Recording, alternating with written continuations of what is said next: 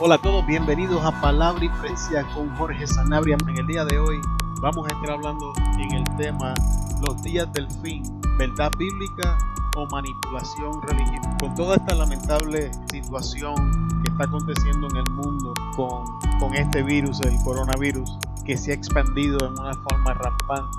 He estado mirando en las redes sociales y hay un verso que sale una y otra y otra vez Inspirado por esto, he iniciado en el día de hoy esta enseñanza bíblica bajo este tema y te la voy a repetir para que medites en esta enseñanza, en el tema que vamos a estar hablando el día de hoy.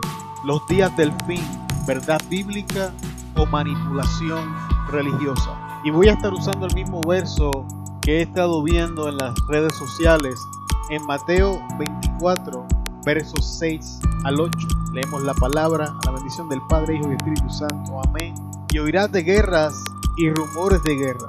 Mirad que no os turbéis porque es necesario que todo esto acontezca, pero aún no es el fin, porque se levantará nación con nación y reino contra reino, y habrá pestes y hambres y terremotos en diferentes lugares, y habrá pestes y hambres y terremotos en diferentes lugares, y todo esto será principios de dolores, pero aún no es el fin y todo esto será principio de dolores.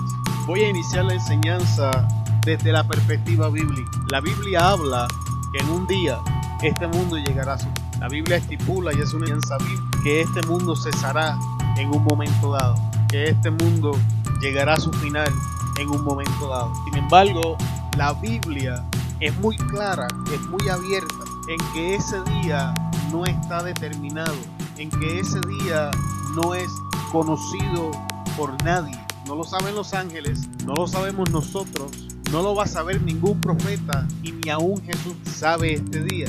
La evidencia bíblica de esto la encontramos en Hechos 1.7 y Jesús les dijo, no os corresponde a vosotros al tiempo ni las épocas que el Padre ha fijado con su propia autoridad. Amado amigo que me escucha, no caigamos en la trampa del mismo diablo en que cada vez que se levanta una crisis utilizamos la escritura para traer caos, intentando de poner la estampa del sello del fin a cada crisis que acontezca. Permítame decirle que más que bien estás haciendo un daño. Porque cada vez que te equivocas o cada vez que alguien se equivoca en estipular el día del fin, las personas se les hace más difícil creer en lo que es la Biblia. Las personas tienen más excusas, más justificaciones para no aceptar el Evangelio de la gracia. La Biblia declara, y lo acabo de leer, que no sabemos cuándo las cosas van a llegar a su La Biblia no se presta para manipulación religiosa. La Biblia no está diseñada para que la doblemos a nuestro gusto, para que la gente ceda y se amolde al Evangelio. Dios diseñó la Biblia con principios y leyes infalibles. Y cuando hablamos a los tiempos del fin, la Biblia declara que nadie sabe cuándo va a ser. En Mateos 24:36 leemos, pero del día y la hora nadie sabe, ni aun los ángeles del cielo, sino solo mi Padre. Permítame explicarte que Dios no opera en temor. Donde quiera que utilicemos la Biblia para establecer caos, para impartir miedo, para sembrar temores, déjame decirte que Dios no está operando en ese instante. La organización de esos versos definitivamente tienes que cuestionar la inspiración y voy a demostrarte esto bíblicamente. El primer principio en este día es que Dios opera en amor y no en temor. En Primera de Juan capítulo 4, verso 18 leemos, en el amor no hay temor, sino que el perfecto amor echa fuera el temor, porque el temor lleva en sí castigo, donde el que teme no ha sido perfeccionado en el amor. O el primer principio bíblico es que Dios opera en amor porque el perfecto amor, o sea, el amor de Dios, echa fuera los temores. El amor de Dios no siembra temores. El amor de Dios no utiliza la escritura para impartir miedo. Y no me malinterprete, vuelvo y repito, es una doctrina bíblica el día del final. La Biblia dice y estipula que en un día no conocido por los hombres, vamos a estar ante la presencia de Dios y vamos a dar cuenta por nuestros hechos y en aquel día no vamos a tener excusa. No estoy diciendo con esto que Dios no va a juzgar al mundo. Lo que estoy diciendo con esto es que cada vez que se levanta una crisis, ahí le ponemos la estampa del final del mundo para impartir caos en la sociedad. Y la Biblia no está diseñada para esto. Estamos, hemos sido dejados en este planeta para llevar el Evangelio de la Gracia, para reconciliar al mundo con Dios, para abrirle las puertas o forzarlos a entrar, pero no por miedo, sino por amor. Cristo dejó a su iglesia para que modelara su amor al mundo. Cuando usted lee la escritura, donde quiera que Cristo llegaba, los pecadores se regocijaban de que Cristo estaba presente. Cristo se rodeaba de pecadores. Cristo se rodeaba de gente que no cumplía con los estatutos religiosos, que no tenían la capacidad de hacer lo que la ley determinaba que tenían que hacer, pero con esa gente Cristo se sentaba y cenaba, con esa gente era que Cristo hacía. De hecho, con esa gente fue la única gente que Cristo nunca les dijo que no. Fue a los religiosos de su tiempo que Cristo señaló, fueron los religiosos de su tiempo que Cristo condenó, no fueron los pecadores. Ahora me pregunto, y te digo esto para que medite, ¿por qué los pecadores no se alegran de ver a la iglesia? Porque hemos estado utilizando la escritura fuera de contexto para impartir miedos y temores, pensando que somos alguna extensión del Espíritu Santo con la capacidad de cambiar a las vidas, cuando la realidad es que no tenemos la capacidad ni cambiar nosotros mismos. Amigos, prediquen tiempo y prediquen fuera de tiempo, es lo que le dice la Biblia, pero prediquen la palabra, no utilicen la palabra para manipulación. El segundo principio que demuestra lo que estamos hablando es la clase de espíritu que Dios le ha otorgado a la iglesia. En 2 de Timoteo capítulo 1 versículo 7 leemos, porque no nos ha dado Dios espíritu de cobardía, sino de poder, de amor y de dominio propio. Durante toda la escritura vamos a encontrar estos principios. Dios no opera en temor, Dios no opera en cobardía, Dios no opera en caos. De hecho, el individuo que opera, la entidad espiritual que opera bajo estos principios se llama diablo, Satanás, el cliente antiguo, acusador, llámale como mejor le prefieras, pero la Biblia declara que cuando Dios llega, llega el amor, llega la paz, porque cuando estamos en paz nos posicionamos bajo el poder de Dios. Sin embargo, el diablo necesita que haya caos, el diablo necesita que hayan temores, el diablo necesita que haya miedo y cada vez que utilizamos aún la Biblia misma para establecer esto, medita en lo que te estoy diciendo. Es importante, amado, porque donde quiera que miro en las redes sociales, veo versos bíblicos y no versos bíblicos para llevar las masas a Cristo. Versos bíblicos condenando, versos bíblicos estableciendo que lo que está pasando es producto de un juicio, que estamos en el final. Deje de enfocarse tanto en los días del fin. Las personas que viven obsesionadas con los días del fin no han entendido la hermosura del día actual. No han, podido, no han podido comprender la bendición que tenemos de vivir en los tiempos que vivimos. Las personas que viven obsesionadas con los días del fin, en mi experiencia personal, muy pocas están seguras de su propia salvación. En esta hora le voy a decir por qué no me preocupa el final de la historia.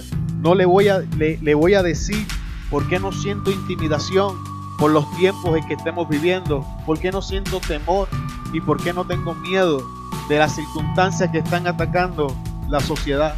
Porque mi salvación está segura en Cristo Jesús. Porque cuando Cristo murió en la cruz del Calvario, murió para darme entrada al reino de los cielos. Porque cuando todo este escenario que Jesús está hablando, la iglesia no va a estar presente. La iglesia va a estar en las bodas con el Cordero. La iglesia va a estar en el cielo. Por lo tanto, lo que quiero decirte con esto no te enfoques tanto en los tiempos del fin y comienza a vivir hoy. Vive el hoy, olvídate del final. La solución bíblica para sobrepasar esta obsesión del caos de los días del fin es vivir prudentemente. Jesús presenta varias parábolas hablando de lo que le acontecería al mundo en los días del fin. Vamos a hablar de dos de estas parábolas en el día de hoy. La primera parábola es la, de las diez vírgenes, en Mateo 21 al 10. Jesús habla de dos grupos de vírgenes, unas prudentes, otras insensatas. Las prudentes llevaron sus responsabilidades a cabalidad y se preocuparon por tener lo que necesitaban mientras esperaban por el novio. Las insensatas no hicieron de igual manera. Entonces cuando determinaron que era el tiempo de prepararse, tenían que prepararse porque el novio venía, se dieron cuenta que no tenían lo que necesitaban y que cuando salieron a comprar, a buscar lo que necesitaban, llegó el esposo, las bodas iniciaron y ellas se quedaron fuera. La solución para esta eterna para este eterno debate de los días del fin, estamos en los días del fin, si Cristo viene mañana, si Cristo viene ahora, si Cristo vendrá en 10 años, es vivir con prudencia. Las doncellas se prepararon para esperar al novio hoy. Las doncellas se prepararon con lo que necesitaban porque el esposo llegaba hoy. Amigo, escuchas esto, hermano en la fe estás escuchando, no importa cuándo es el, vive hoy como si fuera el último día. Vive en la integridad, vive en la integridad, en la rectitud de que si fuera el último día. Disfruta cada momento que Dios te otorga como si fuera el último. Ama con toda intensidad, con toda pasión, como si no hubiese mañana. No nos preocupemos ya de que cuando viene Cristo no andemos diciendo que si es el final o no es el final. Vivamos hoy Obremos hoy, actuemos hoy, porque Dios nos ha regalado hoy. No sabemos si mañana llega. Viva en la integridad que tiene que vivir. Haga las cosas que Dios le ha dicho que tiene que hacer. Ayude a su prójimo, predique la palabra, enseñe sermones. Haga lo que tiene que hacer, pero hágalo hoy. Porque si usted se prepara para hoy, no importa cuando Él venga, no importa si viene ahora, si viene en 10 minutos, si viene en 10 años, si usted vive con la expectación de que Él viene, va a estar listo y preparado. No se dé a la insensatez, porque la gran mayoría de las personas que están intentando descifrar si estamos en los tiempos del final, no saben si son salvos, no saben si están preparados, no saben ni qué están haciendo y están intentando preguntar ese tiempo del fin. Pero si usted se prepara, si usted sigue el ejemplo de las 10 vírgenes y se prepara como que el esposo viene hoy, manténgase conectado, manténgase comunicado, manténgase bajo la influencia del Espíritu Santo, manténgase conectado al Señor. La segunda parábola es la del siervo que su Señor se fue lejos y lo dejó a cargo de su casa. Esta la encontramos en Mateo 24, capítulo 40, eh, perdón, Mateo 24, versículo 45 al 51. Y en esta parábola Jesús se toma el tiempo de explicar las dos consecuencias que están disponibles para un individuo. Tenemos que entender algo. Cuando usted mira la sociedad, hay tantas creencias, tantas convicciones. Miran unos el final de una forma, otros miran la muerte de otra. Unos dicen que hay más allá, otros dicen que no lo hay. Pero Jesús se toma el tiempo de contestar estas preguntas. Y Jesús enseñaba que en aquel día el día que el final va a llegar, el día que Él va a ser enviado, el día determinado por Dios, es triste, es lamentable, pero Cristo enseñaba que un grupo de personas iba a estar listo y otro, otro grupo de personas no iba a estar. Amigo creyente que me escuchas, entiende esto que te voy a decir. El Evangelio no es para todo el mundo. La salvación debe ser escogida. Dios no llega donde Él no es elegido. Y este es el primer principio establecido en la Biblia. Dios dejó el todo del hombre bajo su derecho de elección.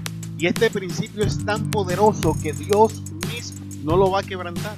Desde el libro de Génesis, Dios le da al hombre la capacidad para elegir qué quiere hacer con su vida.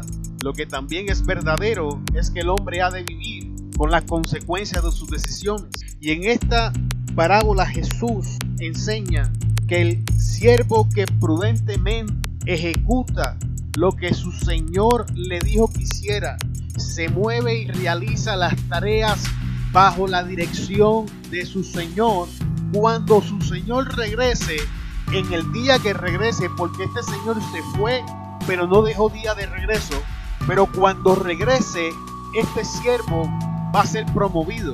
Este siervo no solamente disfrutó en vida de una posición honorable, eh, presta atención, por eso que te decía anteriormente, vive hoy, haz estas cosas hoy, porque hay una vida en la tierra, unos beneficios que vamos a gozar mientras estamos en la tierra, mientras nos mantengamos haciendo lo que Dios nos dijo que hiciéramos. O sea que no solamente va a ser promovido en aquel día, sino que en el hoy este siervo va a llevar una posición, una posición de honor, con autoridad. Ahora, si este mismo siervo determina que su señor está tardando mucho y se entrega a la insensatez, dice que cuando su señor llegue, le va a pasar de igual manera que las diez vírgenes que no estaban preparadas. Amigo, el todo del mensaje de hoy se resume en esto. Vive con expectación. Jesús, Jesús viene. Esa es la verdad bíblica. Jesús viene. ¿Cuándo? No sé. Definitivamente mucho menos que hace años, eh, menos tiempo que hace muchos años atrás. Los días son malos. La verdad bíblica se está cumpliendo. Pero no te puedo decir si estamos en los días finales. Lo que sí te puedo decir es vive con expectativa. Vive con la expectación de que tu Señor viene a buscarte. Vive esperando que Jesús viene por ti. Vive en el día de hoy como que Cristo viene. No importa cuándo, tú vive hoy como que Cristo viene. Disfruta el hoy que te ha sido dado, porque mañana es incierto.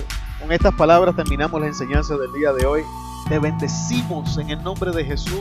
Y por favor, amigo, por favor, amado hermano, ya no utilicemos la palabra para sembrar caos. Predica en tiempo y en fuera de tiempo el Evangelio de la reconciliación que te ha sido entregado y deja los tiempos y las sazones en las manos de Dios. Aquí se despide Jorge Sanabria de Palabra y Presencia. Te veo en el próximo episodio y muchas gracias por estar conmigo en este día. Dios te bendiga. Amén.